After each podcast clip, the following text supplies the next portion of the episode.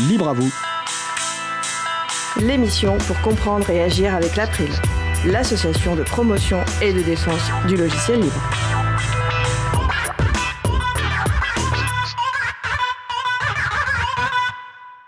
Bonjour à toutes, bonjour à tous. Libre Entreprise, le réseau d'entreprises du logiciel libre qui partage des valeurs et modes de fonctionnement basés sur la démocratie d'entreprise, la transparence et la compétence.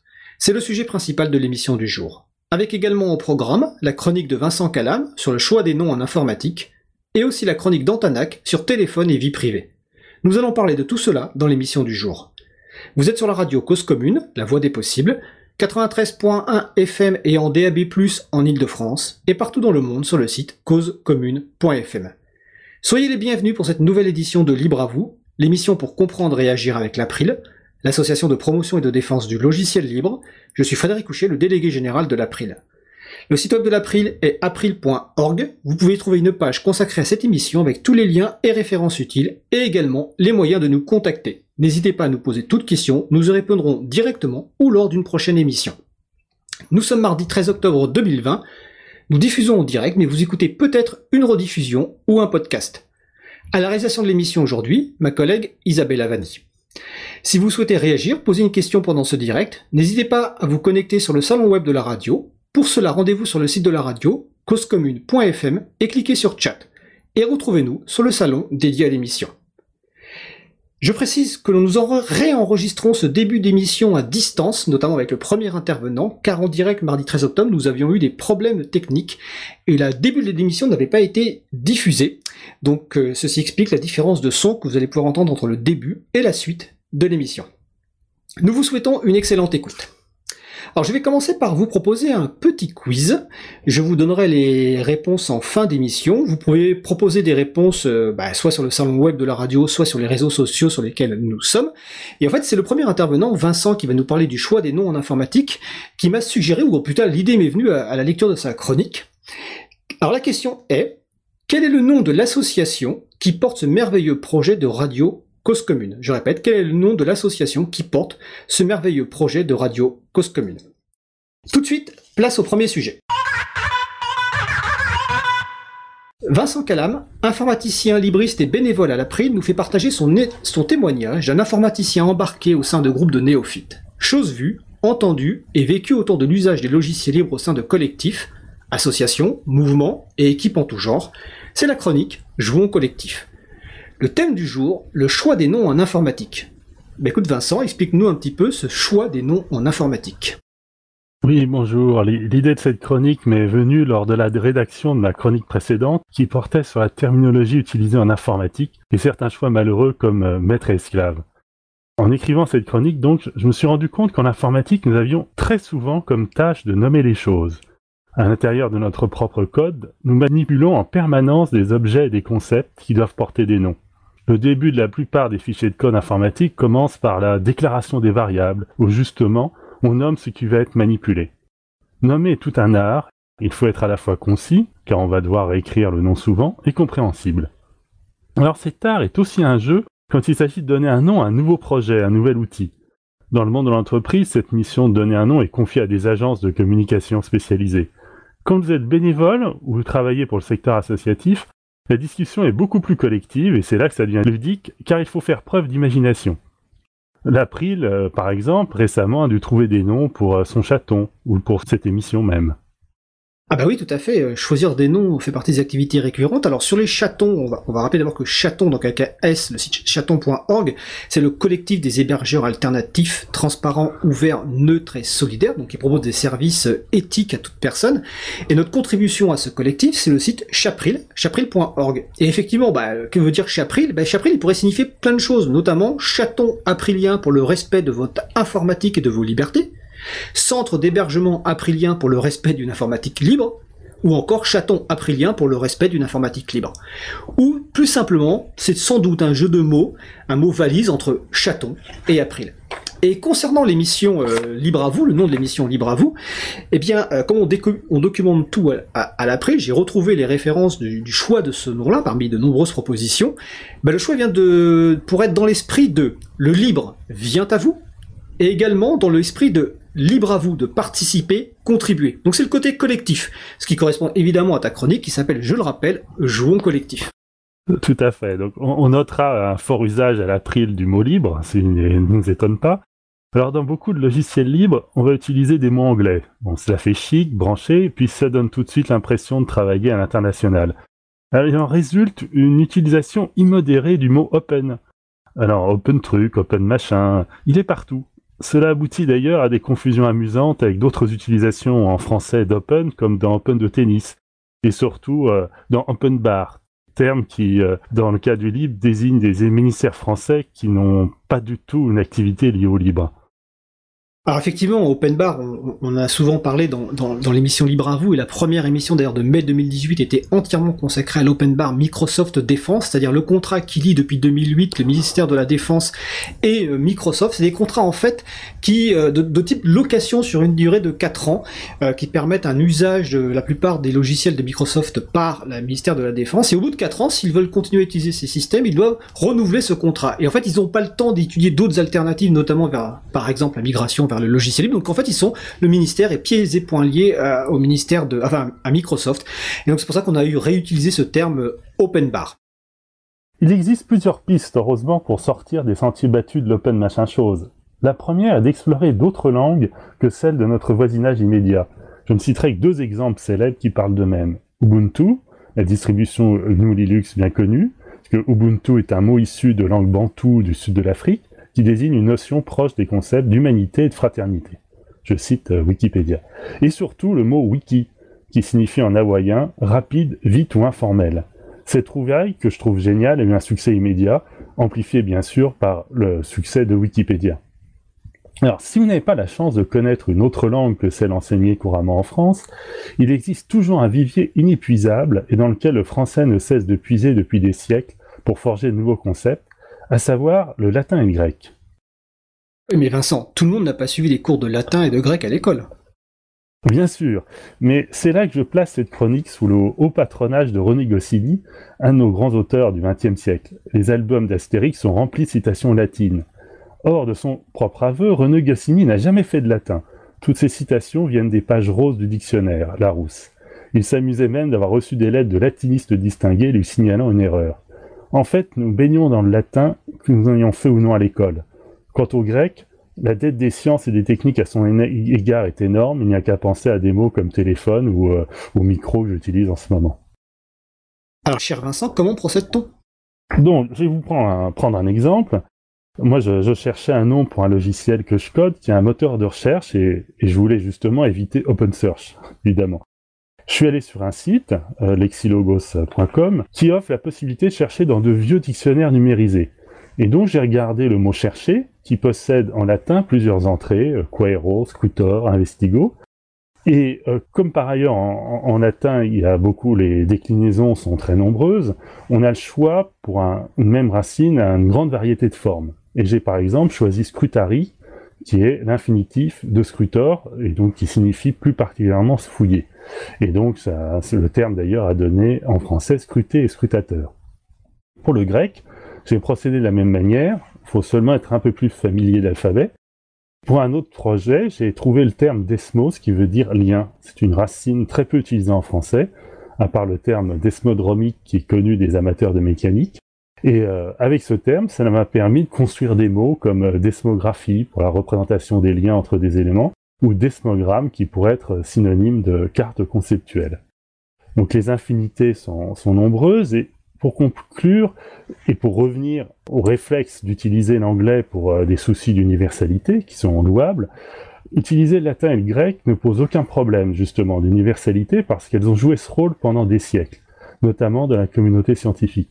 La grande majorité des mots anglais de plus trois syllabes viennent d'ailleurs du latin ou du grec, et rappelons qu'Isaac Newton a écrit son ouvrage fondamental en latin, Philosophiae Naturalis Principia Mathematica. Donc un mot latin construit à partir du grec sera adopté euh, immédiatement en anglais comme en français. Voilà, donc il ne vous reste plus qu'à vous plonger dans les dictionnaires et à explorer les trésors de l'étymologie pour faire preuve d'un peu d'originalité. Pour information, je signale que ouvert peut se traduire par expositus en latin et code se dit codex. Donc, ce, logiciel est Expositum Codex. Bon, ça change un petit peu de ce logiciel est open source, non? Alors, effectivement, ça change, mais alors comment on dit logiciel libre? Est-ce que tu le sais? Alors, euh, logiciel est une construction récente à partir de logique et de matériel et euh, de logique venant lui-même directement de logicus en, latin. Et donc on pourrait imaginer, euh, alors pour libre c'est liber, pour euh, logiciel donc il y a logicus et puis matériel se dit instrumentum. On pourrait imaginer liberum logicum instrumentum. Mais bon, là, mes déclinaisons ne sont pas bonnes, hein. les, les latinistes me corrigeront. Bah écoute, les latinistes qui nous écoutent nous corrigeront. En tout cas, c'est très joli, effectivement. Euh, bah écoute, je te remercie donc pour cette chronique sur le, choix des noms. Donc c'était la chronique de Vincent Calam, Jouon Collectif. Je te souhaite une belle fin de journée. On se retrouve le mois prochain. Merci. Oui. Alors on va faire une pause musicale. Aujourd'hui, notre programmateur musical Eric Frodin du site auboutdufil.com nous fait découvrir l'artiste Miyu. Nous allons écouter un premier titre intitulé Hold On. On se retrouve juste après. Belle journée à l'écoute de Cause Commune, la voix des possibles. Cause Commune 93.1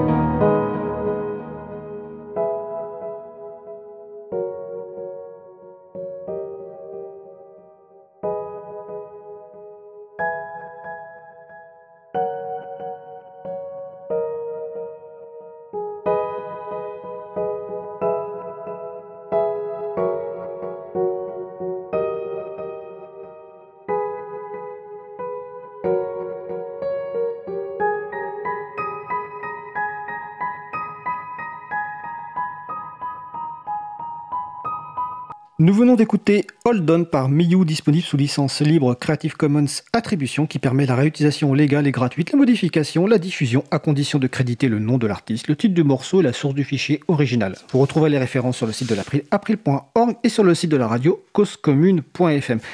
Comme nous avons eu un problème technique au début de l'émission, je vais vous rappeler la question quiz qui porte bah, sur les noms euh, que Vincent Calam a abordé juste avant, mais que vous n'avez pas eu le plaisir d'entendre, mais que vous entendrez en podcast. Je vous le promets, on va réenregistrer. La question du quiz, c'est quel est le nom de l'association qui porte ce merveilleux projet de radio Cause Commune? Je donnerai la réponse à la fin de l'émission, mais évidemment, vous pouvez la proposer notamment sur le salon web de la radio. Donc vous écoutez toujours Radio Cause Commune 93.fm et en DAB+, en Ile-de-France et partout dans le monde sur causecommune.fm. Rejoignez-nous sur le site, bouton de chat, salon libre à vous. On passe au sujet suivant. Alors nous allons poursuivre notre sujet principal qui va porter sur le réseau Libre Entreprise qui regroupe des entreprises du logiciel libre qui partagent un certain nombre de valeurs et de méthodes de fonctionnement. Donc avec nous au téléphone deux invités, Catherine Hens, alors vérifions qu'elle est bien présente. Bonjour Catherine. Oui, bonjour. Euh, et euh, Jean Couteau. Euh, Jean, est-ce que tu es avec nous? Bonjour, je suis bien là. Bon, très bien. Alors, comme vous êtes tous les deux euh, au téléphone, n'hésitez pas quand vous voulez intervenir à, à- à le dire, hein, parce que comme je ne vous vois pas, je ne peux pas ré- répartir la parole de façon habituelle. Donc, nous allons parler de libre entreprise. On en a déjà parlé dans une précédente émission, mais là, on va aborder avec deux nouvelles entreprises, donc Néréide et euh, Code Lutin. Donc, déjà, une première question, bah, toute simple, une présentation individuelle. Qui êtes-vous? Et puis, quelques mots de présentation de vos deux structures d'un point de vue métier logiciel libre. Donc, on va commencer par Catherine Hens. C'est gentil.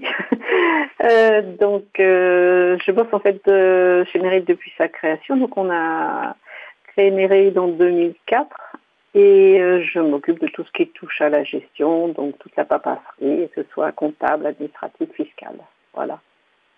Après, pour ce qui est de Nereid, on est une équipe de 12 salariés. On partage évidemment tous des valeurs très fortes qui sont liées au logiciel libre, c'est-à-dire la transparence, le partage, et même notre fonctionnement qui s'apparête un peu à la méthode agile. Euh, notre métier, c'est de bâtir des solutions de gestion pour les entreprises euh, en intégrant le RP, donc Apache Office. Et bien sûr, notre objectif, ben, c'est d'apporter à, à ces sociétés euh, de la facilité, une simplicité d'usage et tout en restant efficace, performant et leur permettant de développer leur activité métier. Voilà. D'accord. Merci. Et de ton côté, Jean, Jean Couteau? Oui, alors donc euh, moi, je, ça fait 12 ans que je suis chez Code Lutin. Je m'occupe euh, du commercial et je fais du dev, euh, du développement logiciel aussi à côté. Et du côté de Code Lutin, nous, on est une entreprise d'experts en développement Java et JavaScript. Donc on fait du développement sur mesure pour nos clients sur une base de briques logiciels libres. Donc on travaille avec différents secteurs, la recherche, la banque, des télévisions connectées, des ministères. Et en fait, on incite nos clients à ce- que tout ce qu'on développe euh, soit publié sous licence libre. Donc ça fonctionne plutôt pas mal euh, avec les laboratoires de recherche. Euh, avec nos clients privés ou les ministères, c'est assez variable. Donc il y en a qui jouent le jeu, d'autres beaucoup moins. Mais on milite. D'accord. De toute façon, on aura l'occasion de revenir là- là-dessus dans le cours de la discussion. Alors, on va parler du réseau euh, Libre Entreprise. Alors déjà, euh, bah, question introductive, après on, détaillera évidemment. Euh, comment vous présentez le, réseau Libre Entreprise quand, il vous arrive d'en parler peut-être autour de vous? Et quels sont les grands principes partagés au sein de ce réseau et qu'on détaillera euh, par la suite? Qui veut commencer? Alors, bah, je vais commencer, c'est Jean. Alors, en général, quand on, nous pose la question et qu'on parle du réseau libre entreprise, euh, on, le présente comme euh, des entreprises, euh, des sociétés de services en logiciel libre, qui ont décidé de se regrouper parce qu'elles partagent en fait un mode de fonctionnement qui est similaire. Catherine en a parlé rapidement tout à l'heure, qui est le, en gros le mode de fonctionnement des communautés du logiciel libre, donc qui est tendu à, l'intérieur des structures. Donc ça se rapproche de l'agilité et c'est surtout de la démocratie d'entreprise. Et donc euh, de là découle tout un lot de tout un lot de, de valeurs et qu'on a regroupé dans une charte euh, qui est présente sur notre site euh, libre-entreprise.org. D'accord. Euh, Catherine, est-ce que tu veux compléter? Euh, non, non, effectivement, la, la démocratie d'entreprise est vraiment ce qui nous rapproche et euh, qui se résume à un homme, une voix déjà. Donc, euh, c'est effectivement ce qui est euh, important pour nous tous. D'accord. Je vais préciser que l'agilité, on a déjà parlé dans l'émission Libre à vous avec Alexis Monville, donc vous retrouverez les podcasts sur causecommune.fm et sur euh, april.org. Euh, avant de rentrer en détail un petit peu dans cette charte, il y a combien d'entreprises membres actuellement et depuis quand le réseau existe-t-il? Alors, on regroupe une quinzaine d'entreprises. De mémoire, on a, on a essayé de réfléchir avec Jean. Euh, on pense que c'était 2002, la Oui. création du réseau. Je confirme. Ouais, J'ai vérifié avant, mais la- l'annonce par euh, notamment euh, Emmanuel Ravière d'Easter Eggs date de, de, de 2002, oui, effectivement. Et donc, des- on va préciser que c'est présent en France et en Belgique, c'est-à-dire principalement en France, mais aussi il y a- il y, a des entreprises en Belgique, c'est ça? Exactement. D'accord. Donc pour l'instant, pas de réseau, pas d'organisation de, en dehors. Ou il n'y avait pas à un moment une organisation, une, une entreprise au Québec ou quelque chose comme ça? Canada, oui. Canada Exactement. D'accord. Ok, donc une quinzaine d'entreprises en France et en Belgique. Et donc euh, la base, c'est une charte. Alors évidemment, vous le retrouvez sur le, site du réseau. on va le citer, hein, libre-entreprise.org. Et cette charte, donc euh, le premier mot, enfin l'un des premiers mots en tout cas qui, est sorti, c'est le mot de démocratie. Euh, donc mm. une personne, une voix. Donc on va peut-être commencer par cette fameuse bah, notion de prise de décision. Donc, euh, prise de décision, c'est euh, par consensus de l'ensemble des, personnes participantes ou, à défaut, le principe un homme, une voix. Comment ça, fonctionne euh, concrètement, ce, principe de prise de décision? Alors en fait, le, principe de, le fonctionnement des prises de décision chez nous, en tout cas chez Code Lutin, ça part tout le temps d'une discussion entre nous euh, faut savoir que nous, on fait des points une fois par semaine, on est en équipe tous ensemble. Euh, donc on, sur, sur ces réunions, euh, tout le monde propose les sujets euh, qu'il a envie d'aborder. Donc ça peut être des sujets euh, techniques, ça peut être des sujets de, sur la gestion d'entreprise. Il y a du commercial. Enfin voilà, on aborde un peu tous les sujets et tout le monde peut s'exprimer, prendre la parole. Euh, pour euh, donner son avis. Et ensuite, euh, en fonction des sujets, soit on a un consensus, soit on a besoin de passer au vote sur des sujets des fois un peu voilà un peu plus clivants où on a besoin de voter. Et dans ce cas-là, effectivement, c'est un homme une voix, une personne une voix pour prendre nos décisions. Et euh, en fonction des sujets, si c'est vraiment un sujet euh, qui a trait euh, au juridique de l'entreprise, là c'est on, a les critères de vote d'assemblée générale qui sont qui sont en vigueur. Donc souvent c'est aux deux tiers des voix. Sinon c'est à la majorité. D'accord. Je sais que chez Nereid, il y a un fonctionnement qui est un petit peu différent. Alors justement, Catherine, c'est quoi le fonctionnement? Parce que là, c'est le fonctionnement euh, donc de, Code Lutin. Et donc, quel est le fonctionnement euh, côté de Nereid Alors, euh, on est d'accord que c'est un fonctionnement qu'on utilise actuellement, mais en 15 ans, évidemment, on a beaucoup évolué par les personnes qui composent la société, évidemment. Donc là, je parle de, ce que l'on vit en ce moment. donc, on a un rythme de réunion tous les 15 jours en après-midi. Pareil, nos réunions ont aussi beaucoup évolué. On a changer pas mal de choses. Mais en termes de décision, ce qu'on a évolué maintenant, c'est qu'on est plutôt vers en fait le consentement, c'est-à-dire qu'en fait on n'est pas forcément sur la solution euh, idéale que la majorité aurait euh, souhaité, mais on essaye de trouver un équilibre où euh, finalement ça ne va pas contenter tout le monde, mais personne n'aura d'opposition. Et c'est plutôt vers ça que l'on est en train de fonctionner pour l'instant. Donc c'est une forme de. Un système... Non, vas-y, vas-y, continue. Non, c'est un système voilà, de consentement plutôt de, euh, qu'un vote par euh, un pourcentage ou autre. Donc en fait, il ne faut pas qu'il y ait une opposition forte euh, qui soit exprimée. C'est un petit peu ça, cette idée, c'est ça? Tout à fait. On est attentif à ce qu'il n'y ait pas d'opposition, mais ça veut dire qu'effectivement, la solution proposée n'est pas forcément celle que la majorité aurait souhaitée, mais la proposition finalement qui va être adoptée ou l'attitude ou l'étape qu'on va franchir, euh, ce sera celle où euh, personne n'aura d'opposition. D'accord. On va peut-être préciser aussi le, rôle, parce qu'on va peut-être pu d'ailleurs commencer par ça, j'aurais peut-être pu commencer par ça, le rôle de cette prise de décision dans le réseau libre entreprise, euh, si j'ai bien compris, c'est qu'en fait le, point fondamental, c'est que c'est les personnes qui composent la société qui la gouvernent. Et donc c'est pour ça qu'elles sont impliquées dans ce prise de décision et que l'ensemble de ces personnes peuvent euh, participer à cette prise de décision, alors que dans des sociétés, on va dire, euh, autres, souvent la décision dépend bah, du, ou de la responsable ou de la direction. Enfin voilà. Donc c'est cette notion de vraiment de personnes qui composent la société, qui gouvernent cette, cette société. C'est bien ça? Exactement. oui. D'accord. Euh, alors, il y a, y a, après, je vous poserai aussi la question sur la prise de décision au, au sein du réseau, parce que là, c'est au, au, sein de deux structures, donc je ne sais pas s'il y, a euh, y a aussi des prises de décision au sein du réseau, mais ce sera ma question après. Mais déjà, il y a, y a une décision qui, est, qui, qui, doit être prise assez régulièrement dans les entreprises, c'est le choix de la, représentant, de la personne représentante légale chaque année.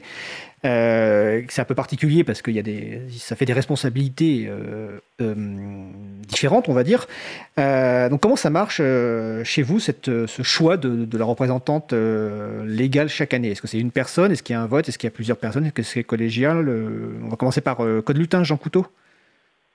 Ouais, alors chez nous, on fait une élection tous les ans où on choisit parmi les, les personnes, les salariés qui le décident, euh, qui décident de se présenter en fait, euh, lequel euh, va nous représenter. Donc c'est euh, ma collègue Cécilia qui le représente euh, actuellement. et en fait chez nous, le, le représentant légal pour nous c'est entre guillemets juste un traitement. Euh, il a aucune euh, responsabilité, comme on disait tout à l'heure. Les décisions, elles sont, elles sont prises euh, euh, tous ensemble. Euh, le représentant légal peut être démis de ses fonctions entre guillemets par l'assemblée des salariés.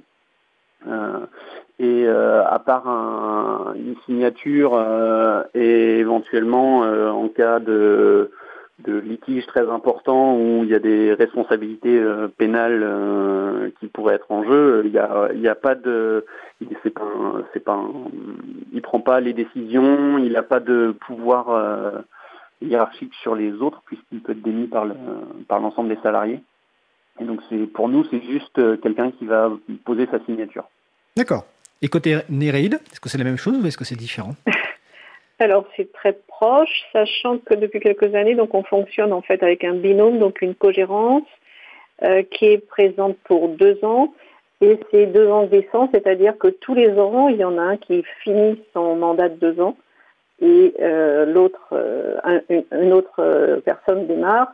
Ce qui fait qu'il y a toujours une personne qui, on va dire, a déjà fait un an, qui accompagne celui qui démarre mais euh, au niveau responsabilité, euh, il n'y a effectivement aucun enjeu particulier. C'est vraiment une signature sur euh, qui entérine une décision d'équipe.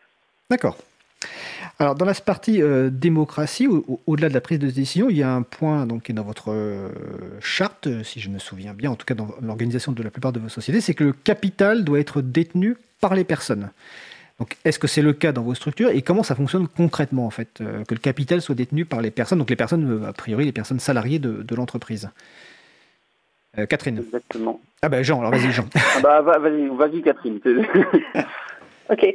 Euh, donc euh, effectivement, ça fait partie des choses qui font partie aussi du, du contrat de travail, de préciser qu'on souhaite que la personne, si elle adhère à nos valeurs euh, au bout d'une année de, de présence euh, en tant que euh, salarié. la personne intègre donc le, la société en prenant une part. donc, ce qui fait qu'actuellement, nous avons un nombre de, de parts qui correspond au nombre de salariés, puisque tous les salariés ont plus d'un an de, de boîte. D'accord. Et côté code lutin quand, quand... euh, Poursuis si tu veux. Non, non, mais c'est quand la personne part, et bien évidemment, la, la elle, rend, part, euh, elle rend ses parts. D'accord. Voilà. Enfin, elle rend, elle est, ouais, d'accord. Et euh, côté code lutin, euh, Jean? Alors bah, chez nous, le fonctionnement est, est similaire en fait. Euh, donc nous, euh, on est 20 actuellement, mais on n'est que 18 à avoir des parts puisque les deux derniers arrivés n'ont pas encore un an d'ancienneté. Euh, voilà, mais on est exactement sur le même principe. Alors chez nous, c'est 50 parts et pas une, mais euh, parce qu'on a des structures juridiques qui sont un peu différentes, mais on va pas rentrer dans les détails.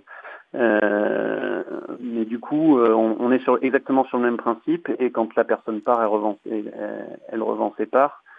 Euh, donc ça n'a pas toujours été le cas chez nous, chez Code Lutin, euh, mais on a réussi euh, au fil du temps à revenir à ce qu'on souhaitait. Donc tout le monde a un nombre de parts en plus qui correspond à c'est un peu différent par rapport à Néride. Nous, ça correspond au temps de travail. Ce qui fait qu'on a 50 parts pour un temps plein. Si on a 80%, on a 40 parts, etc. Donc on, régule comme ça. D'accord. Ok. Euh, alors, il est marqué, je crois, sur, la, sur, le site euh, de Libre Entreprise, la notion de, de, taille humaine. Euh, est-ce que vous savez à peu près quelle est la moyenne, ou en tout cas, euh, combien de, personnes salariées sont dans les entreprises du réseau? Est-ce que c'est une dizaine, une vingtaine, une centaine Et vous-même, d'ailleurs, vous êtes combien dans chacune de vos structures? Ah, donc, alors, chez Code on est 20. Méride, tu as dit tout à l'heure 12, je crois. Ouais, c'est ça. Oui. Et je pense qu'on doit pas, on n'est pas au-dessus de 20. Dans, dans, toutes les structures de libre entreprise, on est entre 1 et 20. D'accord.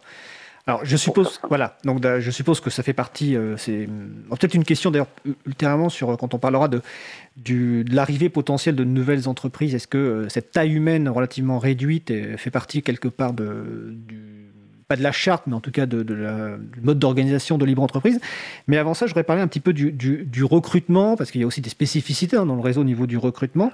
Euh, alors, eh, déjà une première question. Euh, est-ce que euh, le mode de fonctionnement très spécifique hein, du réseau libre entreprise est, un, est, une motivation pour le, recrutement de personnes? Est-ce qu'il est qu'il y a des gens qui vous contactent non pas avant tout pour travailler dans le logiciel libre, mais pour travailler dans le logiciel libre et travailler dans le réseau libre entreprise, en tout cas dans une réseau du libre entreprise. Est-ce que vous avez ce genre de, motivation?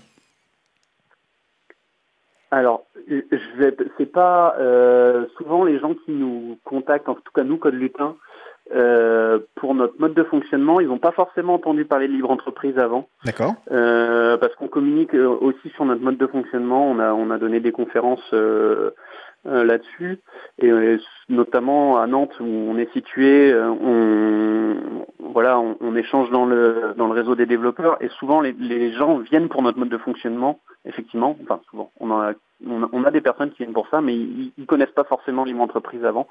Donc euh, c'est à ce moment-là qu'on va leur expliquer plus dans le détail. Euh, voilà tout ce que ça implique, etc. Mais ils, viennent, euh, ils viennent pour le mode de fonctionnement, oui. D'accord. Et côté Néride, à, Tours, hein, si je me souviens bien, vous êtes. Oui, c'est ça à Tours. Je dirais la même chose dans le sens où les gens viennent parce qu'ils ont, soit parce que l'annonce, euh, bon, était un peu différente des autres et leur a tapé dans l'œil, ils ont été voir le site, mais euh, c'est pas par le, le prisme de libre entreprise qu'ils vont venir. Par contre, clairement, quand euh, va y avoir la, phase de recrutement, on va leur faire découvrir, on va parler de libre entreprise, on va parler de l'achat, puisque ça fait partie des choses qu'ils auront à, accepter à signer s'ils souhaitent euh, venir participer à l'entreprise.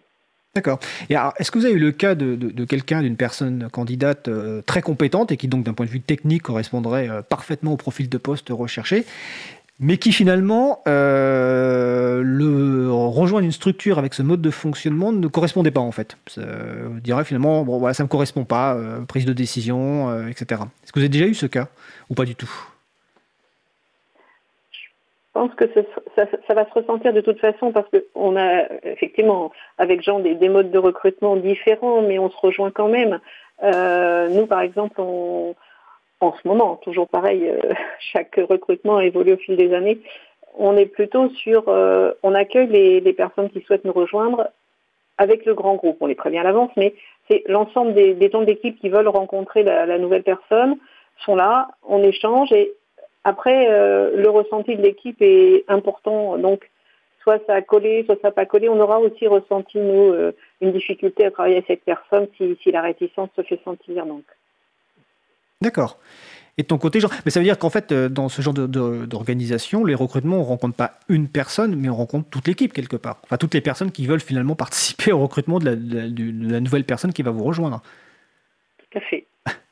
Et côté code du temps, c'est le même fonctionnement? Alors nous, on fait pas un, fait pas un, rendez-vous avec tout le monde. En fait, nous, on fait par binôme ou, trinôme. Euh, il y a voilà deux trois personnes. Euh, donc on a un premier entretien. Euh, ensuite, on en a un deuxième. Donc souvent, c'est jamais les mêmes personnes en fait. et on arrive. Et ensuite, s'il y a besoin d'un troisième ou quatrième, parce qu'il y a d'autres personnes qui veulent rencontrer. Euh, la, personne, on, organise trois, quatre euh, entretiens s'il y a besoin. Mais en général, on, s'est rendu compte qu'avec deux, voire trois entretiens, on, arrivait à, balayer un peu toutes les interrogations qu'on aurait pu avoir. et donc on arrive à faire des recrutements dont on est plutôt content. Même donc on est très content. On a déjà eu par contre des cas effectivement de personnes qu'on a recrutées et qui se faisaient pas en fait à notre mode de, fonctionnement. Après coup, tu veux dire Et qui sont repartis. C'est-à-dire qu'avec l'expérience, ils se rendus compte que ça leur correspondait pas, c'est ça? Voilà, c'est ça. Ils sont arrivés et euh, euh, on a une personne s'est décelée pendant la période d'essai. Euh, voilà, ils se sont rendus compte, voilà, ça le, non, ça le faisait pas. Il était pas à l'aise. techniquement, très compétent, il rien à dire, mais voilà, au niveau et au niveau humain, ça se passait très bien. Euh, mais par contre, c'était voilà au niveau de la gestion, de la prise de décision, ça ça collait pas. Bon ben voilà, ça, du coup il est parti. on a une on a une personne qui a mis un an euh, avant de s'en rendre compte. Mais euh, voilà, c'est c'est c'est un mode de fonctionnement qui con, qui convient à certaines personnes et pas à d'autres. Donc voilà, faut juste faire le, qui est la bonne compatibilité entre les gens et ensuite euh, ça fonctionne euh, très bien sur le long terme et les gens restent euh, très longtemps dans nos structures. Alors justement, ça me fait penser à une question, enfin deux questions. Je vais commencer par la première. Alors, euh, je ne sais pas si c'est dans la charte pour toutes les entreprises du réseau, mais je crois que la plupart pratiquent le, salaire égal. Donc déjà, est-ce que c'est dans la charte ou pas? Et euh, est-ce que ça, justement, enfin, pourquoi le salaire égal déjà? Et est-ce que ça, ça peut être un frein, par exemple, pour des recrutements? Alors déjà, pourquoi le salaire égal euh, Vous pratiquez le, en tout cas, je crois, dans la majeure partie des entreprises du réseau? Alors, c'est pas dans la charte. Pas dans la charte, d'accord. Euh, je, ne la connais pas par cœur sur le bout des doigts, mais pour moi, c'est pas dans la charte. Euh, mais effectivement, euh, pour la totalité ou quasi-totalité des entreprises du réseau, les, on fonctionne de la même manière.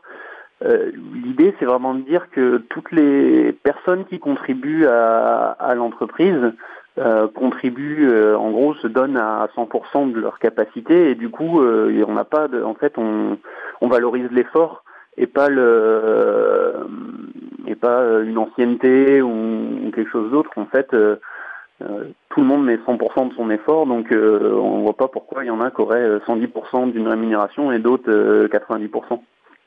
Donc, enfin, en tout cas chez nous c'est euh, bah, les gens qui travaillent 80% sont payés à, 80%, ceux qui travaillent 100% sont payés à 100%. D'accord. Et côté Néreid, c'est le même fonctionnement Oui, c'est pareil. C'est vrai que c'est un, ensemble de compétences qui fait que euh, bah, la société euh, arrive à, fournir un travail et c'est ensemble qu'on arrive à, à, se, à rentabiliser nos entreprises. Donc euh, Ecode et nous, euh, effectivement, c'est bien la rentabilité de nos entreprises qui fait que à la fin de l'année, on arrive à avoir des, reversements de, bénéfices. Mais dans, dans le, fonctionnement annuel, c'est vraiment euh, les efforts sont partagés. D'accord. Alors je, précise qu'effectivement, ce n'est pas dans la charte. Je viens de vérifier, mais de mémoire. Oui, je l'avais regardé en diagonale. D'accord, oui. mais je pense qu'en fait, toutes les entreprises du réseau que je connais le, que je connais le pratiquent, eh ben, notamment Easter Eggs, hein, nos amis d'Easter Eggs qui, qui, nous hébergent sur Paris.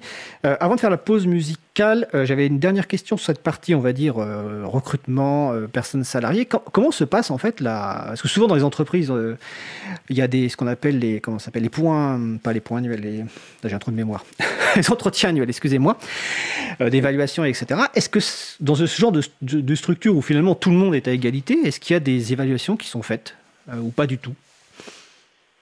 Des évaluations individuelles, j'entends. Hein. Euh. Oui. Alors, chez nous, chez Commutant, on n'appelle pas ça des évaluations individuelles, c'est des entretiens euh, individuels.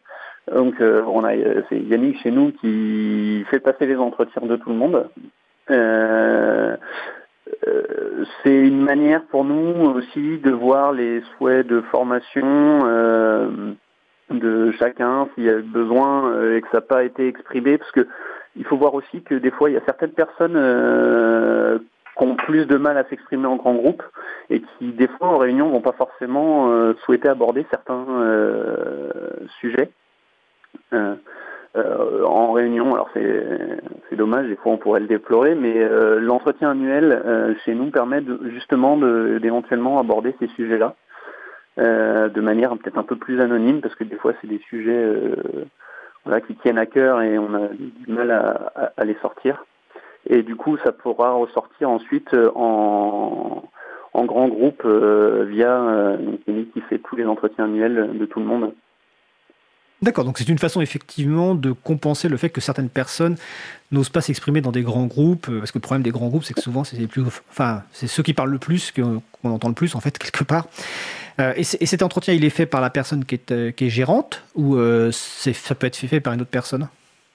Alors non, chez nous, alors Yannick était, était le président avant, c'est toujours lui qui fait, c'est parce qu'il c'était son souhait déjà, euh, c'était quelque chose voilà qui, aime bien faire et chez lui enfin chez nous c'est lui qui gère euh, euh, plutôt la RH donc même les recrutements souvent c'est lui qui fait les premiers entretiens. Donc il a l'habitude de faire ces entretiens là et ça et du coup voilà ça permet aussi d'avoir une continuité dans le temps même si le responsable ou la responsable légale change on a une continuité dans le temps de la personne qui fait passer les entretiens ça permet d'avoir de voir l'évolution euh, d'une année sur l'autre euh, du ressenti des personnes, euh, parce que c'est important, de l'état d'esprit des gens, etc. D'accord. Et côté Néréide, est-ce que comment ça se passe? Est-ce que vous avez ce genre de choses ou pas du tout? Non, non, non, on est plutôt pas bon là-dessus. non pas par un souhait, mais parce qu'on ne sait pas trop comment le mettre en place. Donc on fonctionne un peu différemment. On a un temps tous les 15 jours où ceux qui veulent euh, se rejoignent, euh, ce qu'on appelle le lieu d'expression. Euh, certains n'y vont jamais, certains ont besoin de s'y retrouver pour discuter, évacuer, papoter ou voilà, échanger sur des choses qu'ils ont, ont vécues, plaisantes ou pas. donc on essaie pour l'instant, on va dire, surtout de travailler là-dessus, mais il n'y a pas de temps d'entretien particulièrement euh, dédié. D'accord. De toute façon, quand il y a des temps tout au long de l'année, il n'y a pas forcément de besoin d'un temps euh, annuel une fois par an. Euh, écoutez, on va, on va continuer cette discussion après la pause musicale, donc je vous invite à, rester en ligne, évidemment. Nous allons écouter Dark Creatures par Miyu.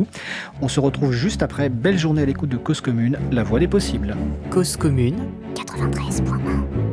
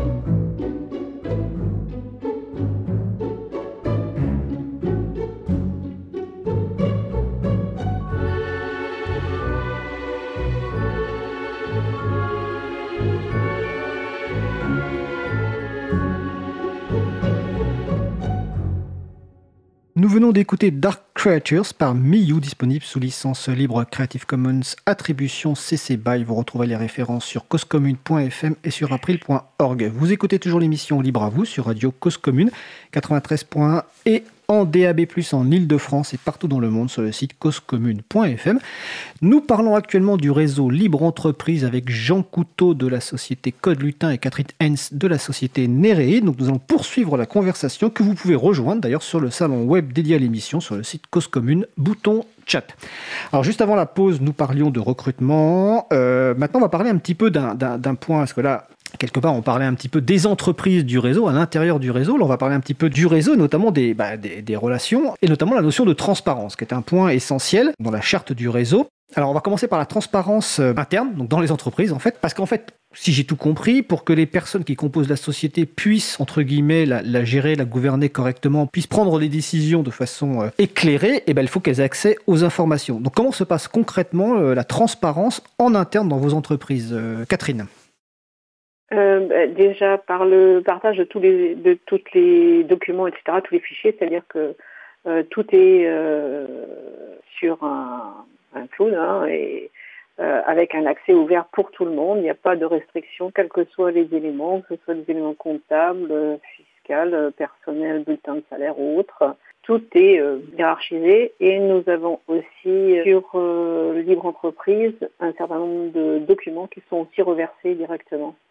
Donc les autres entreprises peuvent très bien avoir accès à euh, nos propositions commerciales, euh, tout un tas d'informations qui leur permettraient aussi euh, d'utiliser ces, outils-là. D'accord, donc pour bien comprendre, déjà en, interne, ça veut dire que toutes les personnes salariées de la structure ont accès aux, documents, donc qu'ils soient à la fois aux documents techniques, mais aussi aux documents commerciaux, etc. Donc l'ensemble des documents sont accessibles sur un outil interne, quel qu'il soit. Oui, tout à fait. D'accord. Et côté code du teint, je suppose que c'est le même fonctionnement, vu mais bon. Exactement. Exactement, on a tous nos documents euh, partagés et tout le monde y a accès, euh, etc. Euh, on a aussi une, enfin une, on a des listes de diffusion. Catherine n'en a pas parlé, mais je sais qu'ils en ont aussi. donc des listes de diffusion sur lesquelles on va mettre en copie cachée à chaque fois qu'on envoie une proposition commerciale, qu'on a un échange avec un client, etc.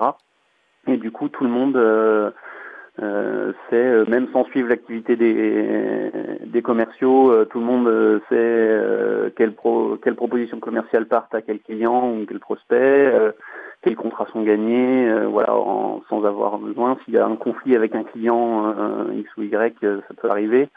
Voilà, tout le monde est au courant vraiment de toutes ces infos-là. Si, ce qui permet ensuite, effectivement, comme tu le disais, de prendre des décisions éclairées en réunion puisqu'on a vraiment euh, toute la, toutes les informations.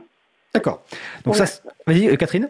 Oui, on partage aussi beaucoup euh, par des outils de communication tels que Mattermost, par exemple, où il y a des salons par projet, ce qui fait que toute l'équipe est inscrite dans ces salons et peut suivre, on va dire, les échanges au fil de, du projet au quotidien, donc tout ce qui s'y passe, ce qui fait qu'il y, y, a vraiment l'information est à disposition.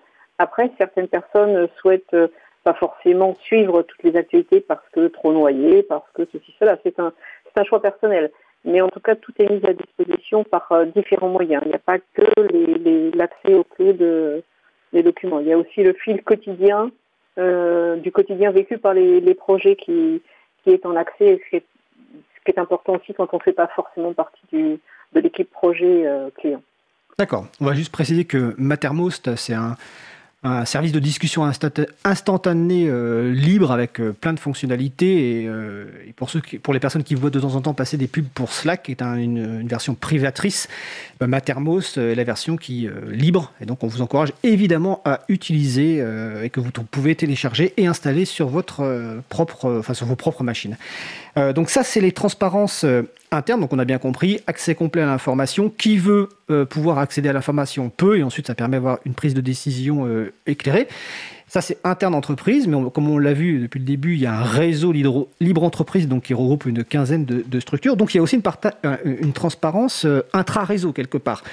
alors, quel type d'informations sont partagées entre les membres du réseau et pour quel objectif, en fait? Jean, Jean Couteau de Code Lutin.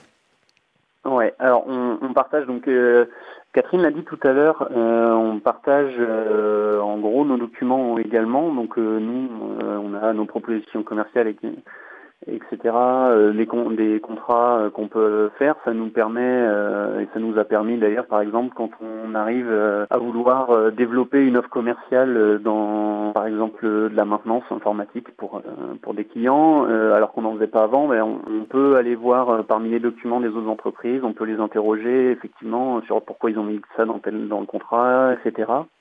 Donc ça c'est les partages de documents. On a, euh, comme on a à l'intérieur de nos entreprises, on a aussi des listes de diffusion euh, dans le réseau qui nous permettent d'échanger, que ce soit sur la gestion de nos structures, que ce soit euh, sur des questions techniques, ça peut arriver. Ça va être parfois sur un prospect. voilà, j'ai envie d'aller travailler avec un tel. Est-ce que quelqu'un le connaît Est-ce que c'est une bonne idée ou pas Ça peut être ça. Ça peut être euh, sur euh, un client qui nous demande quelque chose qu'on ne sait pas faire ou qu'on ne souhaite pas faire et que donc on va le proposer aux autres membres du réseau. Donc ça c'est le type d'échange qu'on peut avoir. Euh, donc l'objectif c'est vraiment de il y, a, enfin il y en a plusieurs. Il, y avait, il va y avoir de partager notre réseau commercial. Typiquement, on préfère que nos clients quand il y a quelque chose qu'on ne sait pas faire, ils aillent euh, voir des entreprises qu'on connaît et qu'on sait compétentes plutôt que d'aller voir euh, d'autres structures qu'on ne connaît pas euh, et avec qui on aura potentiellement du mal à travailler. Alors que les, entreprises du réseau, on sait, on sait qu'on n'aura aucun mal à travailler avec elles puisqu'on les connaît, on sait très bien comment elles fonctionnent. Euh, donc ça c'est un premier point. Ensuite, effectivement, euh, comme vous avez pu le voir depuis le, début, on a des principes qui sont similaires, mais on les met en œuvre de manière différente. Et donc ça nous permet d'échanger justement sur ces, sur ces mises en œuvre. Il y a pu avoir des discussions euh, justement sur des types de réunions. On n'arrive pas à prendre des types de décisions. voilà comment comment vous en sortez chez vous. je sais qu'il y a différentes entreprises qui se posent pas mal de questions qui et, qui se renseignent comme ça. D'accord. Euh, Catherine, est-ce que tu veux rajouter quelque chose sur la partie intra-réseau? Puis j'aurai des questions euh, un peu plus concrètes, enfin encore euh, plus précises. Oui, pour compléter ce que dit Jean, c'est vrai que l'une des questions sur lesquelles on a échangé lors d'une dernière rencontre entre entreprises du réseau, c'est comment grandir tout en partageant justement la gouvernance, etc., entre les, les vieux de l'entreprise qui euh, ont une connaissance et puis euh, les plus récents qui sont perdus, etc. Donc c'est vrai que ce sont des, moments qui sont intéressants et enrichissants de, partager pour se remettre en cause, pour aussi faire évoluer nos propres modes de fonctionnement. Alors, ça, tombe bien que tu parles de ça, parce que c'est une des questions que j'allais poser. Alors déjà, outre vos outils informatiques pour échanger, vous avez des rencontres physiques, enfin quand c'est possible. Actuellement, c'est un peu plus compliqué, mais vous avez des rencontres euh, physiques. Alors, une de mes questions, notamment, c'était justement que, euh, tout à l'heure, j'ai dit euh, que Libre Entreprise avait été créée en 2002 suite à une annonce d'Emmanuel Raviard. Alors, je ne sais plus s'il était à Easter Eggs ou en Trouvert à l'époque. Là, j'ai par contre un trou de mémoire. Mais par contre, comme tu viens de te dire, il y a des vieux ou des vieilles structures, des anciennes structures, enfin, des structures qui sont depuis longtemps, comme Easter Eggs, Entrouvert, et puis il y a des plus jeunes structures. Alors comment se passent justement euh, les relations? Est-ce que toutes les structures, euh, est-ce que les anciennes continuent par exemple à jouer le jeu? Je crois que par exemple que vous aviez avez une obligation entre guillemets d'envoyer un rapport mensuel d'activité sur le réseau. Voilà, comment ça se passe effectivement euh, à ce niveau-là?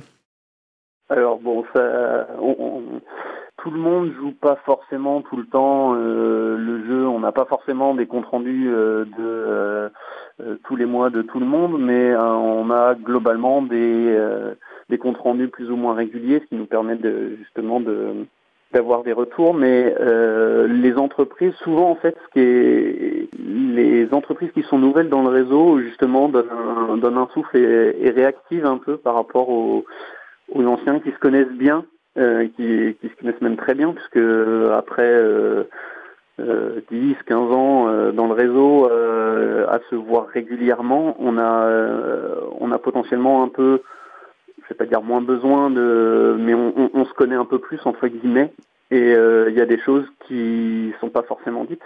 Et voilà, les, les, les, personnes qui sont plus récentes dans le réseau, les, les, les jeunes, les, structures, qui, alors ça, ça, peut être à la fois les personnes qui sont arrivées dans des structures plus anciennes, ou alors des structures qui sont plus récentes, euh, justement ramènent des discussions et réactivent un peu euh, voilà, des, des, débats plus anciens. c'est très intéressant. Ouais, qui c'est très très riche comme, comme échange. Qui font un peu partie, un petit peu partie de la culture partagée par les anciens, mais qui n'est pas forcément toujours connue, pas, pas forcément pas forcément toujours formalisé. Euh, tout à l'heure, on parlait de l'importance de la prise de décision dans les structures internes. Euh, Catherine, est-ce qu'il y a des décisions euh, qui sont prises au niveau du réseau? Est-ce qu'il y a des et si oui, comment ça se passe? Alors, en général, quand on prend des décisions, c'est pas en... quand on se voit, donc c'est jamais des décisions qui ont été prises par des échanges de mails ou autres. C'est vraiment quand on fait des rencontres, donc ce qu'on appelle les rencontres LE. La dernière, sauf erreur, tu m'arrêteras, Jean, c'est à Namur, non? En Belgique. Hein. Euh, donc on avait bloqué trois jours où euh, bah, toutes les entreprises qui ont pu euh, sont venues avec une, deux, trois personnes des entreprises qui souhaitaient se, retrouver. On avait un certain nombre de thèmes qu'on a pu aborder autour de ce, moment-là et chaque groupe de travail rapportait après l'ensemble du groupe et là effectivement des décisions ont pu émerger. Après c'est toujours compliqué de, faire le suivi de ces décisions donc c'est une entreprise qui, qui prend en charge ben voilà, de euh, tel sujet, on, va euh, mettre en place euh, cette décision-là. Mais on reste toujours avec énormément de bienveillance sur chacune de nos entreprises, qu'on sait bien qu'on est pris aussi par le quotidien, par les projets clients, par tout un tas d'impondérables. Donc voilà, jusqu'à la prochaine rencontre, on essaie de tenir les engagements. C'est des rencontres annuelles, c'est ça? Ou c'est en fonction des besoins? Normalement. Normalement, d'accord. Bon, là, le contexte fait que c'est particulier. Est-ce que d'ailleurs, vous avez prévu peut-être de faire euh, une rencontre par euh, outil de visioconférence, genre euh, Big Blue, Bluetooth ou Jitsi ou, vous préférez attendre que la situation sanitaire permette de nouveau des rencontres physiques? On n'en a pas discuté entre nous. D'accord. je ne sais pas s'il leur sortirait. C'est très difficile, je pense, ce type de réunion par, par visioconférence. Alors je sais que nous sur Nantes, il y a, il y a des communautés qui organisent euh, des rencontres en visio en ce moment euh, avec des ateliers qui arrivent à le faire. Donc euh, peut-être que c'est faisable en fait, mais pour l'instant on attend. D'accord. Ok. Alors, euh, Catherine vient juste de parler justement des, clients, bah, parce qu'en fait, vous êtes quand même des entreprises de logiciel libre, donc vous avez des clients. Euh, ça me fait penser, euh, comment vos organisations et votre appartenance à un réseau libre entreprise est perçue par vos clients et partenaires? Est-ce que vous en parlez? Est-ce que c'est sur votre plaquette? Et comment ces, structures clientes voient ça? Catherine alors, c'est abordé effectivement au début, quand on se présente, quand on explique un petit peu ce que c'est que Nereid et quels sont aussi euh, le lien qu'on a avec les entreprises du réseau qui nous apportent leur expertise dans des domaines sur lesquels nous, on ne maîtrise pas forcément le métier, ce qui est normal, on ne peut pas être euh, bon partout, c'est, logique. Donc euh, ça permet aux clients de savoir qu'effectivement, on a aussi des partenariats qui peuvent être bâtis grâce à libre entreprise. Donc je pense notamment par exemple sur des domaines de l'hébergement euh, clairement, c'est quelque chose qui n'est pas notre métier, mais pour lequel euh, nous pouvons justement proposer aux clients euh, d'autres partenaires de libre entreprise qui peuvent effectuer ce travail-là. Donc ça a été concrètement le cas d'ailleurs au printemps dernier pour l'un de nos clients historiques qui est passé sur un hébergeur du réseau. D'accord. Et côté Code du ça se passe comment avec vos clients et, Ou partenaires d'ailleurs hein oui, euh, alors en général, on rentre vraiment pas du tout dans les détails en début de nos échanges avec nos clients. Ils le savent après. Euh, pourquoi? Parce qu'historiquement, en fait, euh, c'était, ça faisait un peu peur en fait. il y a dix ans, quand on parlait de notre mode de fonctionnement, on nous regardait avec des grands yeux et entre guillemets, les gens ne nous prenaient pas forcément au sérieux. malheureusement. Et maintenant, avec euh, les démarches RSE dans beaucoup d'entreprises et RSE, groupes. Est-ce que tu peux préciser ce que c'est, s'il te plaît? Bizarrement, ça redevient à la mode. on devient à la mode. Euh, et du coup, ça les intéresse. Du coup, on en parle un peu plus. Je suis pas, enfin, je, compléterai quand même Jean en disant que euh, quand les clients nous font confiance et savent l'expertise qu'on a, ils ont tout à fait confiance quand on leur recommande quelqu'un. Donc euh, vraiment, euh, quant à tisser une relation de confiance, il n'y a, aucun problème euh, pour ah proposer quelqu'un. Bien, bien, sûr, mais justement, nous, on parle du, enfin, on, on aborde ce sujet-là euh, dans un deuxième temps en fait, quand ils nous ont vu travailler. Euh, euh, voilà. Et effectivement, ils, par contre, une fois qu'on en a parlé, ils comprennent, ils, comprennent très bien et ils se projettent très bien. Ils sont souvent très contents de travailler avec nous aussi pour ça. Juste préciser que RSE, c'est responsabilité sociale euh, des entreprises. Alors, si vous entendez un petit peu de bruit, c'est nos invités d'après qui, s'installent, mais vous inquiétez pas. Alors, pour revenir sur le, sur le réseau, euh, donc on a vu tout à l'heure une quinzaine d'entreprises membres. Euh, bon, je suppose que certaines entreprises sont arrivées, d'autres peut-être parties. Comment ça se passe pour rejoindre le, réseau? Il faut candidater, c'est vous qui qui vous dites tiens telle structure nous semble correspondre un petit peu en termes d'organisationnel à ce qu'on fait Est-ce qu'il y a un vote qui est fait par les membres du réseau? Comment ça se passe? Euh, Catherine ou Jean, je ne sais pas qui veut répondre. Allez, Jean. Alors, Jean, Jean Couteau. Euh, du coup, ouais, quand, en fait, euh, quand il y a une entreprise qui veut faire partie du réseau, donc déjà, elle commence par nous contacter. Donc souvent, ça se fait plutôt de manière physique d'ailleurs. On, rencontre souvent les, futurs candidats dans des salons. Donc, on rencontre mondial des logiciels libres au Paris Open Source Summit. Et, ensuite, les gens, du coup, on peut échanger avec eux, on peut présenter euh, vraiment en détail la charte, euh, etc. Et ensuite, c'est un processus, ça met plus ou, plus ou moins de temps. Et une fois que les, les, gens euh, pensent qu'ils peuvent, voilà, qu'ils sont, qu'ils ont bien compris tout ce que ça impliquait, on a un parrain. Donc, ils demandent à un parrain, voilà, de, de faire, d'être membre du réseau. Donc, on, dans un premier temps, ils sont observateurs. Donc, c'est-à-dire qu'ils vont partager sur les listes, euh, etc. Euh, ils vont avoir accès à, un certain nombre d'informations, mais pas forcément, pas forcément tout. Euh, et ils vont commencer à se contraindre, entre guillemets, à respecter les engagements du réseau, c'est-à-dire partager leur liste de diffusion, voilà, faire des comptes rendus, partager leur activité, etc. Et une fois que euh, ils sont, ils ont bien pris, euh, voilà tout, tout ce que ça impliquait, qu'ils sont entre guillemets mûrs pour faire partie du réseau, euh, on a un vote entre euh, tous les membres du réseau. Donc c'est euh, à la fois les salariés et les structures, et à la fois les deux, enfin les deux collèges entre guillemets, qui soient d'accord pour que une majorité de salariés et une majorité de structures pour qu'ils fassent partie du réseau. Et ensuite, bah, ils font partie du réseau comme, comme les anciens, avec tous les avantages que ça procure. D'accord. Catherine, tu veux compléter cette partie? Bon, c'est parfait. C'est parfait? Alors, le temps file, hein, il nous reste quelques maigres minutes. Est-ce que pour les gens qui s'intéresseraient à, à, ce réseau libre entreprise, bon, en dehors de la charte, euh, donc on, trouve hein, sur votre réseau, hein, libre-entreprise.org, il y a aussi la liste de toutes les entreprises. Hein. Est-ce que vous avez des conseils, je ne sais pas, de, lecture, de, podcast ou autre pour euh, comprendre ce mode d'organisation euh, qu'on a décrit que partiellement évidemment aujourd'hui? Alors bah, j'ai, enfin, j'ai l'entreprise qui croit que l'homme est bon. Euh, qui est un, livre euh, qui raconte l'histoire d'une fonderie picarde, euh, alors qui n'est pas aussi extrême que nous, peut-être dans notre mode de fonctionnement, mais qui a fait une transformation dans les années 80 sur un fonctionnement. alors ils sont beaucoup plus nombreux, donc le fonctionnement est adapté à leur structure. Ils ont quand même un peu d'hierarchie, mais voilà, c'est l'histoire de leur transformation par la personne qui l'a menée. Euh, qui est très intéressant. Donc ça pas forcément aussi loin et ça est pas forcément dans le même contexte, mais euh, ça pose déjà euh, beaucoup de bases, je trouve. D'accord. Alors on mettra la référence sur, sur le site de la radio et sur le site de l'April. Et de ton côté, Catherine, est-ce que tu as quelque chose à conseiller?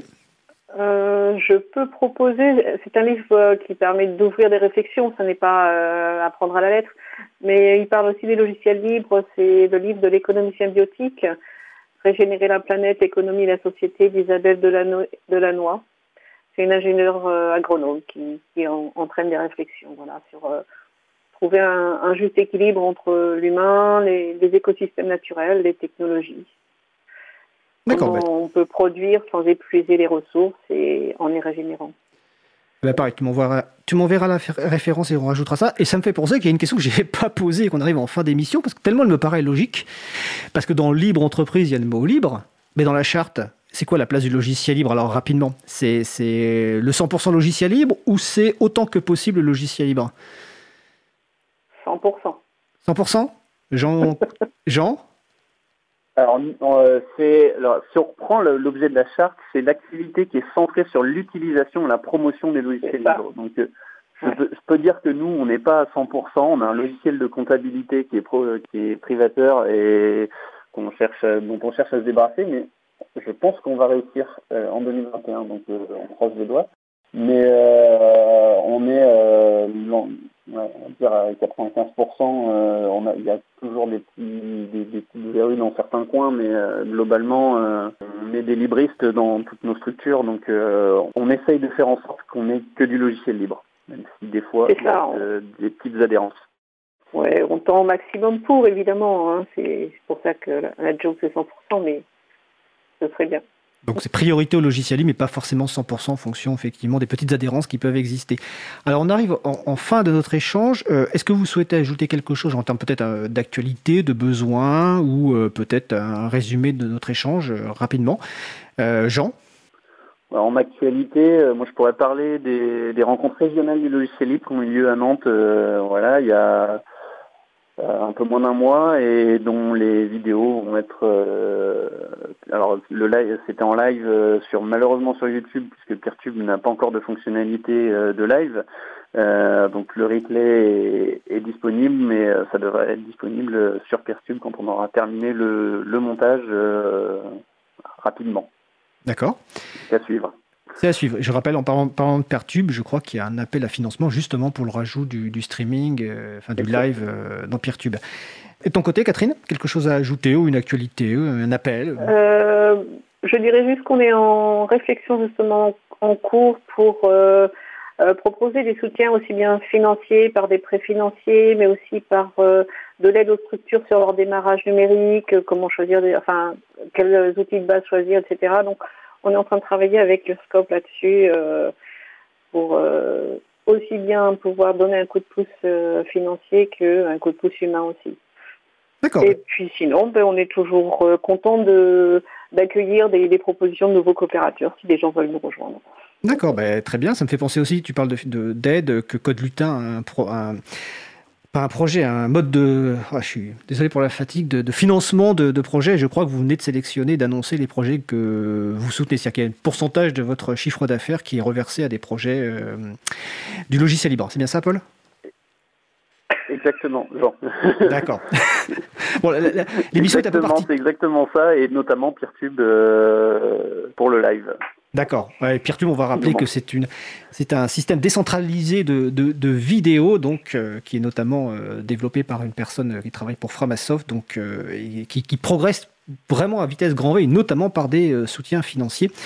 Euh, donc il y en a un en cours et que vous pouvez soutenir, et on mettra les références évidemment sur causecommune.fm. Et euh, je t'ai appelé Paul, c'est ça? Ah, Excuse-moi, parce qu'en fait il y a un Paul, je connais un Paul Couteau. En fait tu t'appelles Jean, et euh, voilà. Bon, l'émission est un peu compliquée aujourd'hui. hein. On a mal démarré, en espérant qu'elle va bien se finir, mais je pense qu'elle va bien se finir. Je vois mes deux invités ici. Donc, en tout cas, bah, écoutez, c'était un grand plaisir de vous avoir. Donc, je rappelle donc Jean Couteau de Code Lutin, Catherine Hens de Néréide et surtout du réseau Libre Entreprise, hein, libre-entreprise.org. C'est un grand plaisir de vous avoir. Et peut-être qu'on aura dans une prochaine émission d'autres membres du réseau, parce qu'on a déjà eu euh, Easter eggs, euh, et on va poursuivre cet échange. Euh, J'espère que vous en êtes très contents, et puis je vous souhaite une bonne fin de journée. Merci Fred. Merci également. Et à bientôt en tout cas. Au revoir. Au revoir. On va passer à une pause musicale. Alors, on va écouter Wasted Wonderland par Miyu. On se retrouve juste après. Belle journée à l'écoute de Cause Commune, la voix des possibles. Cause commune 93.1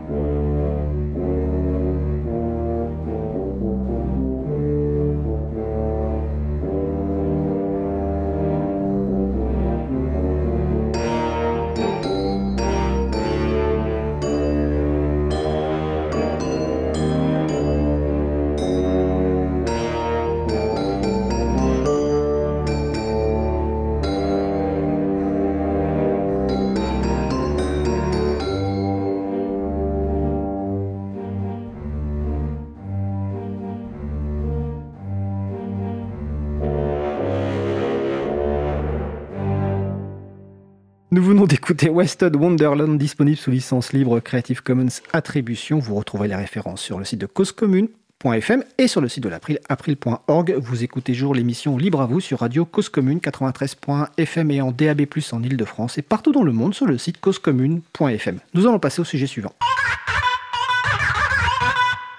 Libérer d'autre que du logiciel La chronique d'Antanac, Antanac, comme déjà dit l'occasion, eu l'occasion de le dire, ben on est voisins, hein, rue Bernard Dimet dans le 18e à Paris. Donc aujourd'hui, Isabelle Carrère et euh, Fréco vont nous parler de téléphonie, euh, de- oui, de téléphone et de vie privée. Donc euh, je crois que c'est Isabelle qui fait l'introduction.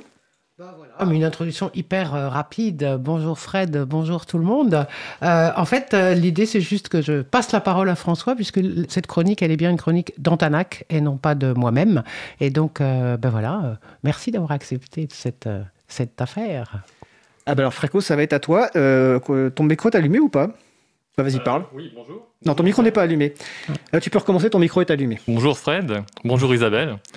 Alors juste pour me présenter rapidement, moi c'est François ou Fréco, comme vient de le- dire Fred. J'ai découvert le, livre euh, il y a 10 ans, après avoir refusé d'acheter un, nouvel ordinateur pour remplacer le mien qui ramait franchement avec Windows. J'ai depuis toujours été fasciné par la possibilité de redonner, de redonner vie à des vieux PC avec des logiciels libres et de partager cette expérience autour de moi. Et logiquement, je me retrouve totalement dans la démarche d'Antanac de revaloriser des ordinateurs récupérés, où depuis 4 ans, je participe à aider dans la préparation des distributions GNU Linux adaptées aux vieux, voire très vieux PC. Par exemple, vous pouvez venir dans nos locaux et tester comment Body Linux permet à un vieux PC avec seulement 1 Go de RAM de naviguer correctement sur Internet. Il faut vraiment venir l'essayer pour le croire. Voilà, et depuis deux ans et mon passage enfin sur un smartphone, je milite pour diffuser les logiciels libres sur téléphone, d'où la chronique d'aujourd'hui, téléphone et vie privée. L'idée étant de prendre conscience de la collecte de données personnelles et des solutions pour y échapper, comme les applications et les systèmes d'exploitation libres pour téléphone. Aujourd'hui, les téléphones sont devenus des objets indispensables au quotidien qui nous suivent partout. Ils rentrent dans notre vie intime et récoltent énormément d'informations personnelles. Alors vous allez me dire que vous contrôlez vos données, que vous n'avez rien à cacher. Le souci étant que l'on n'a pas forcément conscience du niveau d'information recueilli. On ne le voit pas tous les jours. Un cas par exemple où on peut le remarquer, c'est quand vous échangez deux mots avec un ami que vous croisez dans la rue, en disant par exemple Il fait beau, je me ferais bien un barbecue ce midi. Et puis ensuite, plus tard, en reprenant votre téléphone, vous voyez une publicité pour des brochettes. À ce moment-là, on prend conscience que tout ce qu'on en dit à l'oral est analysé par le téléphone. Car sinon, le reste du temps, on ne se compte de rien. Aussi, un bon test pour prendre conscience de ce que peut garder en mémoire un géant du net comme Google, vous allez sur Internet, vous cherchez Google Mon Activité ou My Activity. Et là-dessus, vous pouvez, suivant les, services Google que vous utilisez, vous risquerez d'être surpris par le niveau de renseignements collectés sur vous.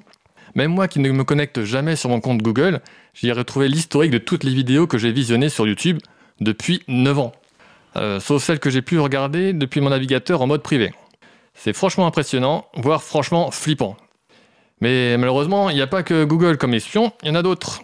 Par exemple, si, comme sur de nombreux téléphones, vous avez l'application Facebook de préinstallée, sachez bien qu'au premier démarrage de votre téléphone, l'application récupère tous vos contacts de votre carte SIM et la renvoie à Facebook. Que vous ayez, un compte Facebook ou non, l'application ne se gêne pas pour récupérer vos données, même sans l'avoir utilisé. Ah bon, mais alors du coup, euh, comment est-ce qu'on peut savoir dans les applications par défaut quelles sont celles que j'installe Euh, Est-ce qu'elles respectent vraiment ma vie, privée? Alors la seule garantie dont vous disposez, c'est l'utilisation d'applications libres. Par principe, tout le monde peut regarder le code du programme de l'application libre, pour l'améliorer entre autres. Il est donc impossible d'y cacher un programme espion, et si un, développe- un développeur mal intentionné tentait quand même d'y glisser un mouchard, il se ferait rapidement bannir par la communauté. Ici, la confiance est basée sur la transparence. Et ce principe de logiciel libre fonctionne depuis plus de 35 ans, et il est garanti par la licence libre, la GPL, pour General Public License. Ok, alors sur les ordinateurs, on a l'habitude en Antanac des Logitech, des bibliothèques qui permettent de trouver tout ça. Et sur les téléphones? Alors sur Android, on a la chance d'avoir un, magasi- un magasin d'applications libres, F-Droid, pour Free Droid, qui permettent de rechercher, installer et de mettre à jour les applications disponibles. Et il y en a beaucoup, plusieurs milliers. Alors vous êtes sûr de trouver une application libre pour chaque fonctionnalité dont vous avez besoin. Vous pouvez voir le- sur le lien suivant une sélection des meilleures applications F-Droid sélectionnées par l'association Parinux. Donc pad.chapril.org slash p slash smartphone underscore libre. Et alors du coup, grâce à ça, réellement, les téléphones ne peuvent plus espionner quoi que ce soit de l'activité? Alors cela limite l'espionnage des applications que vous utilisez, mais il reste toujours dans Android, conçu par Google, des services d'espionnage, dans le système d'exploitation lui-même. Mhm. Et celles-là, on peut les supprimer du téléphone? Alors on peut le faire, mais c'est compliqué et risqué. Il faut savoir quoi modifier dans les fichiers système sans tout casser. C'est faisable, mais à réserver aux geeks. Et alors, si on n'est pas geek, comment fait-on? Mais le mieux dans ce cas-là, c'est de changer complètement le système d'exploitation par un système entièrement libre, nettoyé de tout espionnage. Alors comme tu l'as expliqué Isabelle pour les ordinateurs le mois dernier, lors de la première chronique d'Antanac, on peut changer le système d'exploitation aussi sur un téléphone, qui reste un ordinateur la différence ici est que chaque sous-version de chaque modèle possède du matériel spécifique, comme l'écran, le caméra, le GPS, le Wi-Fi. Malheureusement, on ne peut pas avoir une image unique s'installant sur chaque téléphone, mais on a besoin d'une image pour chaque sous-modèle, s'adaptant aux spécificités de chaque appareil. Chaque appareil identifié par un unique name. Pour que votre téléphone soit compatible, il faut donc qu'un développeur ait adapté le système à votre sous-modèle. La conséquence est qu'il est plus facile de trouver des systèmes libres pour des modèles plutôt haut de gamme parmi les plus courants du marché. En installant un système d'exploitation libre, fini les applications propriétaires non désinstallables, pouvant récupérer vos données, on repart sur une base saine, optimisée, plus performante, à jour et donc plus sécurisée. Alors par contre, pour les iPhones, contrairement aux ordinateurs Mac, il n'est pas possible de changer le système d'exploitation. Mais il reste toujours la possibilité d'utiliser des applications libres.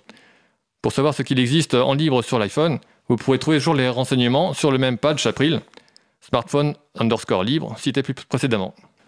Pour info, une l'astuce connue sur iPhone sous le nom de jailbreak, la sortie de prison, consiste à contourner le magasin d'applications payant d'Apple et non à changer le système. Ok. Et du coup, pour les téléphones euh, sous Android, on a le choix en système libre?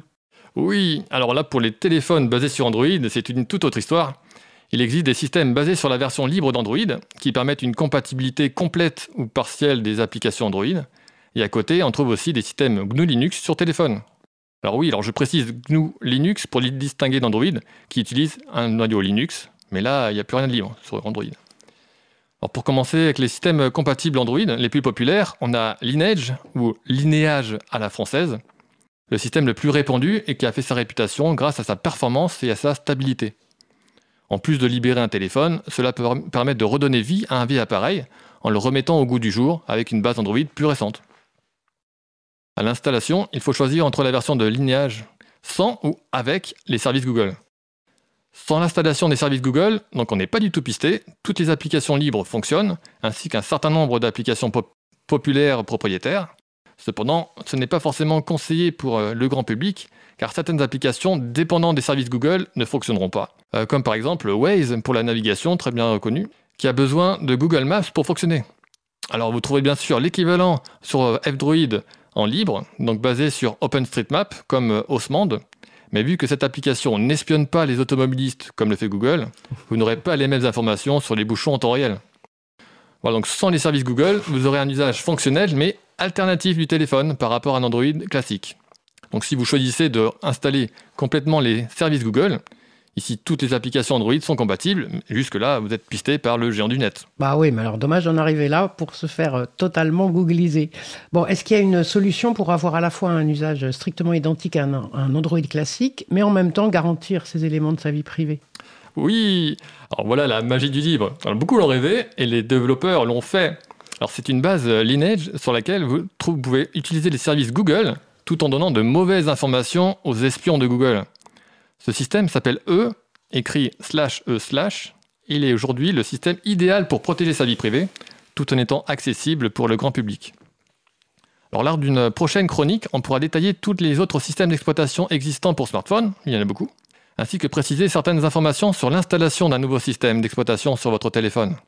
Mais avant cela, ça c'est juste qu'il est possible de se renseigner et de se faire installer son téléphone lors d'install parties, comme celle organisée par Parinux tous les premiers samedis du mois à la Villette, et que le site e.foundation propose des téléphones reconditionnés et neufs, déjà préinstallés avec E. Donc aujourd'hui, plus besoin d'être un geek pour se dégoogliser et de ne plus avoir de mouchard dans la poche. Maintenant, c'est à vous de choisir. Voilà, puis on organise aussi régulièrement à Antanac donc des ateliers, soit avec toi et avec d'autres, pour, euh, pour euh, aider aussi les gens à faire ça, soit à comprendre ce qui se passe pour de bon, soit réellement modifier et changer son système sur son téléphone. Voilà. Eh bien écoutez, merci François et merci Isabelle. Je rappelle que Antanac, c'est au 18 rue Bernard Dimet, dans le 18e à Paris. Cette émission est fatigante. Donc je répète, excusez-moi, 18 rue Bernard Dimet à Paris et qu'avec l'aide de François et d'autres, pour répondre à la question de Tienne sur le salon web, vous pourrez vous faire aider à installer effectivement Lineage OS ou d'autres systèmes comme Réplicante. Et je rappelle qu'on a déjà parlé de téléphonie mobile et liberté dans l'émission du 6 novembre 2018 avec Paul Kosialowski et Aurélien. Euh, on va finir par quelques annonces. Merci François, euh, merci Isabelle, vous restez avec moi. On va finir par quelques annonces.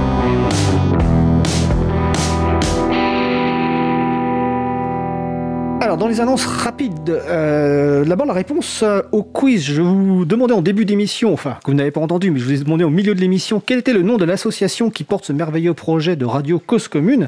Eh ben, l'association s'appelle Libre à Toi. C'était un peu facile, hein. c'est donc le site web, c'est libre-à-toi.org, donc vous pourrez retrouver des informations. Euh, autre annonce, le garage numérique que connaît bien en fait Antanac, association qui est donc dans le quartier des Amandiers, donc euh, à Ménilmontant à Paris, euh, a ouvert un poste afin de euh, trouver un- une personne pour l'aider à, à travailler sur les systèmes d'exploitation euh, GNU Linux. Donc vous pourrez trouver les références sur le site de legaragenumérique.fr, le garage numérique tout attaché. Et donc ça recrute. Euh, autre recrutement, mais là ce coup-ci de, enfin de bénévoles, c'est la maison des lanceurs d'alerte qui a besoin de personnes disposant de compétences informatiques pour perfectionner, maintenir et améliorer son système d'information, principalement basé sur des logiciels libres. Donc le site web c'est mlalert, enfin mlalert.org et là vous pouvez contribuer euh, de façon ce coup-ci euh, bénévole donc sur cette maison qui soutient les lanceurs et lanceuses d'a- d'alerte euh, qu'il est important évidemment de soutenir. Euh, vous retrouverez les événements autour du logiciel libre sur le site évidemment de l'agendadulibre.org. François vient de nous parler tout à l'heure des premiers samedis à la Cité des Sciences. Je ne sais pas si les premiers samedis ont repris en fait suite à la Covid. Il parlait de reprendre, mais finalement, c'était reporté. Donc, euh, D'accord. Bah, en tout cas, sur l'agenda du libre, vous retrouverez toutes les informations nécessaires. Et dernière annonce, j'ai encore le temps, mais très rapidement, c'est aujourd'hui le Ada Lovelace Day. Euh, Ada Lovelace, qui est la première personne à avoir réalisé un programme informatique. Je vous rappelle que nous avions, et je vous encourage à réécouter l'interview de Catherine Dufour dans l'émission du 19 novembre 2019 pour son livre Ada ou la beauté des nombres. Et évidemment, à acheter ce livre, lire, c'est totalement passionnant. Donc c'est le Ada Lovelace Day. Alors, notre émission se termine. Euh, je remercie les personnes qui ont participé à l'émission. Vincent Calam, Catherine Hens, Paul Couteau. Ah ben non, Jean Couteau. Oh là là, putain, la catastrophe. Isabelle Car- Carrère, François. Au manette de la régie, Isabella Vanni. Euh, merci Isabella, tu t'en es très bien sortie sur cette grosse difficulté au début, qui est une difficulté technique. Euh, je vais faire un grand merci à l'équipe des qui vous- qui traite le podcast parce qu'ils vont avoir un gros travail aujourd'hui. Euh, donc Sylvain Kutzmann, Antoine, Samuel Laurent, Olivier Imbert, Elodie Déniel Giraudon. Je ne sais pas euh, laquelle personne traitera ce podcast, mais je lui souhaite bon courage. Merci également à Olivier Grieco, le directeur d'antenne de la radio qui s'occupe de la post-production finale et la mise en ligne sur le site. Merci également à Christian Maumont qui va découper en podcast euh, individuel pour chacun des sujets. Euh, vous retrouverez sur le site de l'April, april.org et sur le site toutes les références utiles euh, et, également les moyens de nous contacter. N'hésitez pas à nous poser des questions, nous faire des retours. hein. Nous sommes à l'écoute. Nous vous remercions d'avoir écouté l'émission. Ah ben je félicite Marie-Odile en fait qui avait donné la bonne réponse pour le quiz. Effectivement, c'est l'association Libre à. Je viens de le voir sur le salon web de la radio. Si vous avez aimé cette émission, n'hésitez pas à en parler le plus possible autour de vous, à faire connaître également la radio Cause Commune, la voix des possibles. La prochaine émission aura lieu en direct mardi 20 octobre 2020 à 15h30. Je ne sais pas encore quel sera le sujet principal, que ça une rediffusion. Nous allons le choisir bientôt. Nous vous souhaitons de passer une belle fin de journée. On se retrouve en direct mardi prochain. Et d'ici là, portez-vous bien.